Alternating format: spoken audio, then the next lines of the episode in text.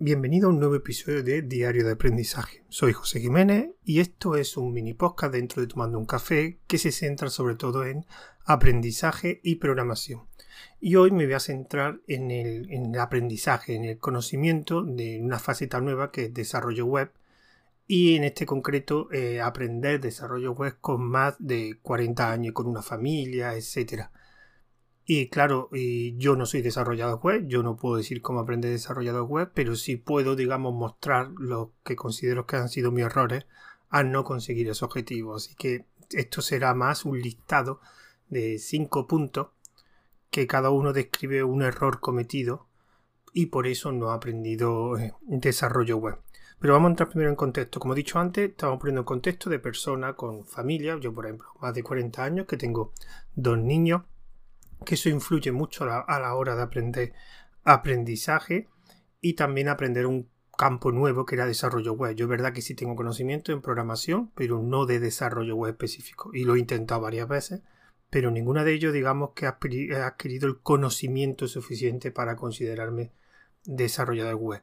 Bueno, ¿y qué implica la edad y que tenga familia? Bueno, primero la edad yo lo considero bastante importante porque no es lo mismo aprender algo nuevo con 40 que aprender algo con 20. Mucha gente dice que es eh, la edad, que eres más mayor. Yo no creo que el aprendizaje eh, por edad sea más difícil para uno de 40 años que para uno de 20. Creo que el principal motivo también es una persona de 20 años tiene ya un hábito de, estudio, hasta pasar por el colegio, pasar por el instituto, ha pasado por FP, universidad. O sea, lleva muchos años su cerebro en modo de aprendizaje. Cuando ya pasa esa faceta, digamos, no aprendes cosas nuevas, como mucho evoluciona las cosas que ya se veía anteriormente. Bueno, sé que cuando seas mayor te apuntes a la universidad, a la universidad a distancia, pero en este caso no me voy a referir a ese perfil. Entonces, no es que cuesta más difícil porque también tu cerebro no está acostumbrado al tema, a las pautas de aprendizaje, una pauta constante de aprendizaje. Y eso me ha pasado a mí. Mm, cuando yo tenía 20 años estaba en la universidad era todo el día informática, informática, informática, porque no hacía otra cosa cuando estaba ya fuera de la universidad, trabajo, familia, etcétera, yo dejé de aprender cosas. Porque es verdad que en el trabajo puedes aprender cosas, pero muchas veces en el trabajo lo que aprendes son evoluciones de conocimientos adquiridos. No algo, no te pones. Es raro empezar de algo desde cero, de algo que no sepas nada. Yo, por ejemplo, como he dicho, desarrollo web no me la enseñado en la universidad y no aprendí por mi cuenta tampoco. Yo después, bastante años después, decidí aprender eh, desarrollo web, pero no lo he conseguido realmente. También tiene el tema de la familia. El tema de la familia hay una cosa mm, que es imprevisible. O sea, en cualquier momento la familia eh, tienes que dejar lo que estás haciendo y preocuparte por la familia, ya sea por hacer determinadas tareas o por otros motivos. Entonces, claro, cuesta mucho eh, tener un hábito o una serie de horas donde te dediques a aprender. Porque muchas veces pues no puedes sobre todo si tienes un bebé que está llorando, tienes que levantarte, etc. Entonces, claro, me da cuenta que el tiempo que tengas tiene que ser muy, muy, muy eficiente. Y ese tiempo dedicarlo exclusivamente a, aprender pues, esos conocimientos nuevos. Así que eh, voy lo he resumido en cinco puntos. El primero de todo es pues, más común, además que esto en cualquier aprendizaje te lo va decir, el hábito. Pero yo aquí voy a poner el hábito como rutina. Me explico, el hábito es crear un hábito podemos considerarlo que es como crear una tarea, mm, digamos, que la vas a hacer todos los días y que sea algo común en tu día a día. Así que el día que no lo hagas, eh, tu cuerpo como que te lo pide. ¿Vale? tenemos el hábito de comer, de dormir, lo lógico. Pues el hábito de lo suyo es que aprenda todos los días algo. Es una cosa que yo al final nunca lo hice. Lo hice en temporada, pero no conseguí hacer el hábito. No conseguí que mi cuerpo me pidiera eh, ese momento de aprender algo. ¿Y por qué también lo digo como rutina? Porque es algo que se tiene que convertir en rutinario, algo que hagas todos los días sí o sí. Aunque muchas veces rutina se considera algo como aburrido, pero la rutina también se considera algo repetitivo y que sea fácil de repetir. O sea, yo lo diría como un hábito, en una mezcla entre hábito y rutina. Cuando eso lo consigues y que todos los días, igual que comes, todos los días duermes, pues todos los días te pones a aprender, aunque sea una hora, todos los días aprender algo de desarrollo web, eso a la larga te va a resultar mucho más fácil conseguir el objetivo, que en este caso es pues, eh, ser desarrollador web. Claro, ¿cuál es el problema? El problema es qué horas cojo del día. Yo generalmente por tema de familia, siempre lo suyo es coger cuando digamos los niños están durmiendo. Yo siempre lo cogía por la noche. Pero con el tiempo me di cuenta que por la noche es buena hora para hacer cosas, pero no para aprender. Digamos, el modo de aprendizaje no es lo mismo que hacer algo. Hacer algo, manejar una herramienta o hacer algo, un código, pero aprender una, un determinado concepto, yo me he dado cuenta que por la noche, me imagino será por el cansancio, cuesta mucho. Yo ahora mismo estoy intentando pues cambiar la noche y levantarme antes por la mañana. O sea, levantarte, no sé, como hay gente que conozco que se levanta a las cinco y media de la mañana, yo no llego a ese nivel, pero sí levantarte por la mañana. Me he dado cuenta que por la mañana el punto de aprender algo, el momento de aprendizaje por la mañana, antes de levantarse toda la familia, es mucho mejor que por la noche. Digamos, no hay, no tienes ese cansancio que tienes por la noche, aunque es verdad que por la noche puedes aprovechar más tiempo, me da cuenta, te acuestas más tarde. Por la mañana llega un momento en que eh, te levantas muy temprano, pero llega un momento en que tienes que dejarlo porque tienes que hacer otro tipo de tareas, por ejemplo, llevar a los niños al colegio. Pero es verdad que por la mañana se aprovecha mucho más. Yo conozco gente que, ha hecho ese cambio, yo estoy haciendo ese cambio. Yo cuando he intentado aprender todas las veces, yo era siempre nocturno, me quedaba hasta las tantas de la, de, la noche. Y creo que eso no, no, ha sido mi principal error. Creo que hay que cambiar el, ritmo y en vez de tanta noche, más por la mañana, levantarte antes. Creo que para aprender es mucho más fácil. Otro punto que quería eh, destacar, y que esto también es un fallo que he cometido, es eh, escoger la herramienta que te guste, no la que está de moda. Mm, muchas veces cuando quieres aprender algo, muchas veces te dice la gente, aprende esto porque es lo que se utiliza.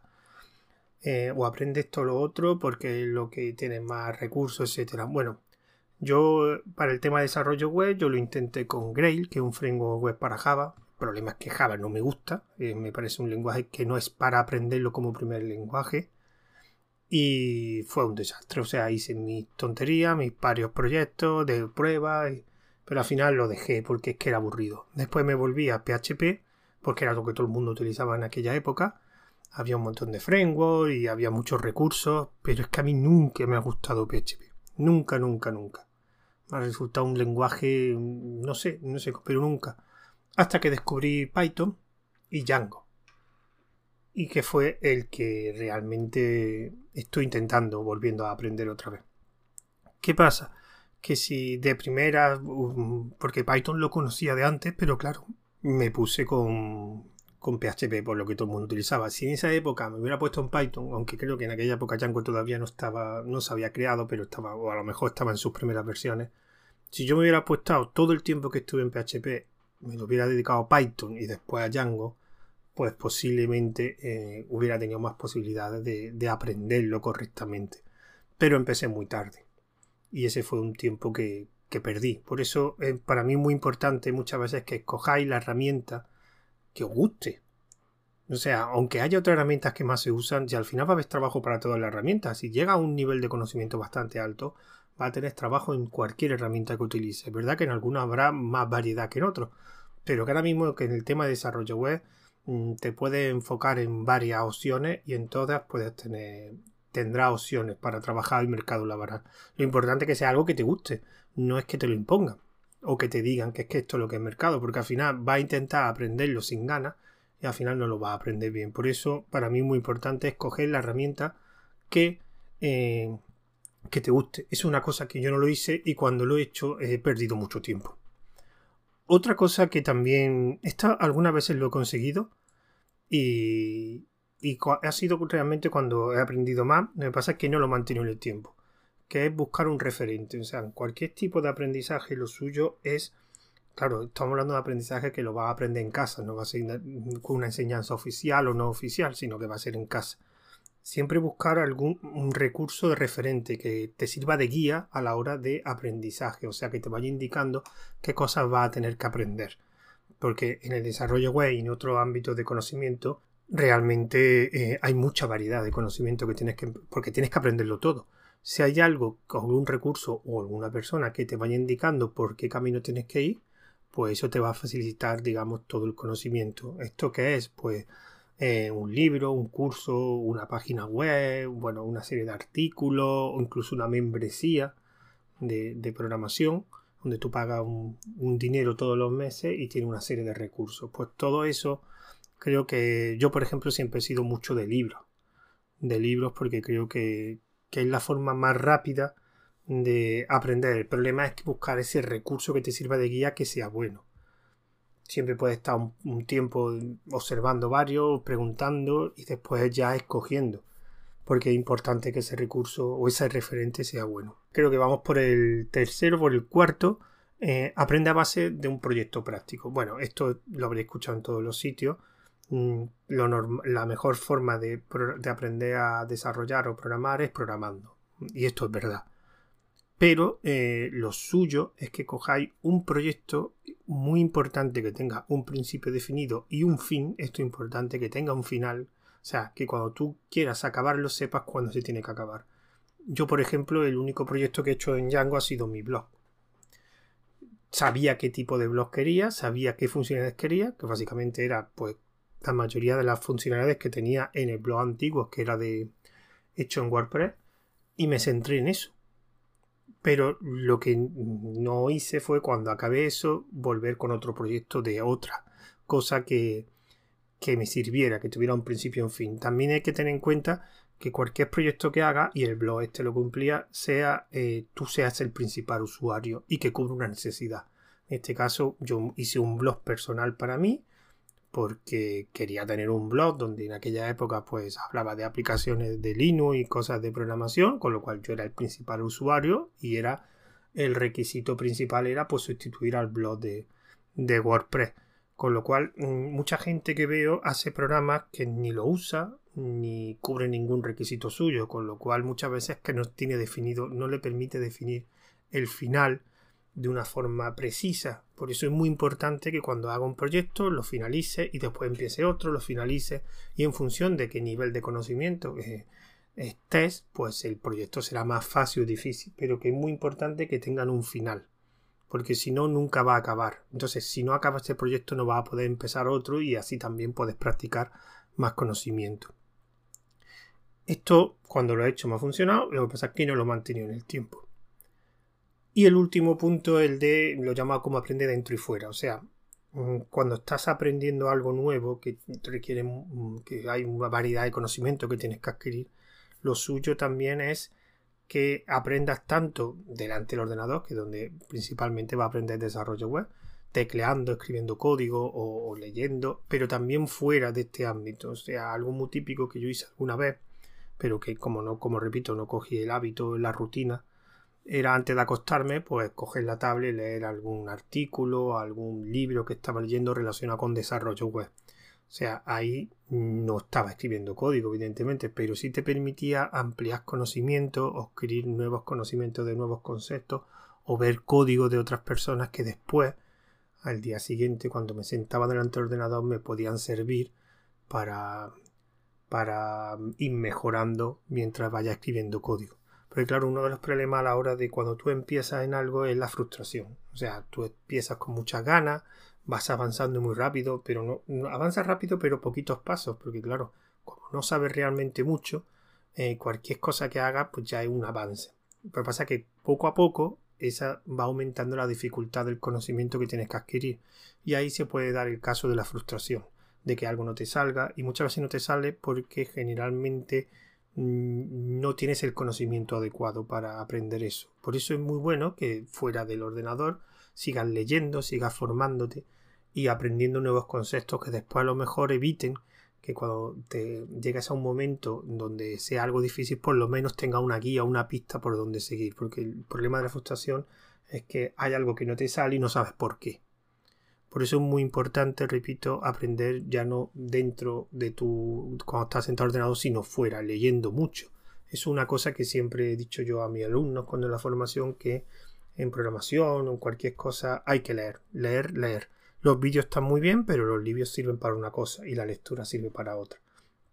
Así que estos serían, digamos, los cinco puntos que sería obtener un hábito y, que ese hábito se convierta en una rutina. El siguiente punto sería eh, que escoja la herramienta que te guste, no la que te obliguen, digamos, por, por, mm, por mercado, porque te lo dice la gente El otro punto sería buscar un referente que te sirva de guía, un libro, un curso, una membresía, lo que sea, que te permita eh, saber en cada momento que tienes que aprender. Eso es muy bueno porque te facilita el aprendizaje. El cuarto sería aprender a base de un proyecto, un proyecto que tenga un principio y un fin y que tú seas el usuario principal y que cubra una necesidad tuya, evidentemente. Y que conforme vaya acabando un proyecto, vaya surgiendo otro. Va acabando un proyecto, otro lo va acabando y así también y aumentando la dificultad y poder aplicar los conocimientos que has adquirido. Y por último, eh, el aprende dentro fuera, que no aprendas solo delante del ordenador, que también aprendas pues leyendo, eh, por ejemplo, antes de dormir, leerte algún artículo sobre el desarrollo web.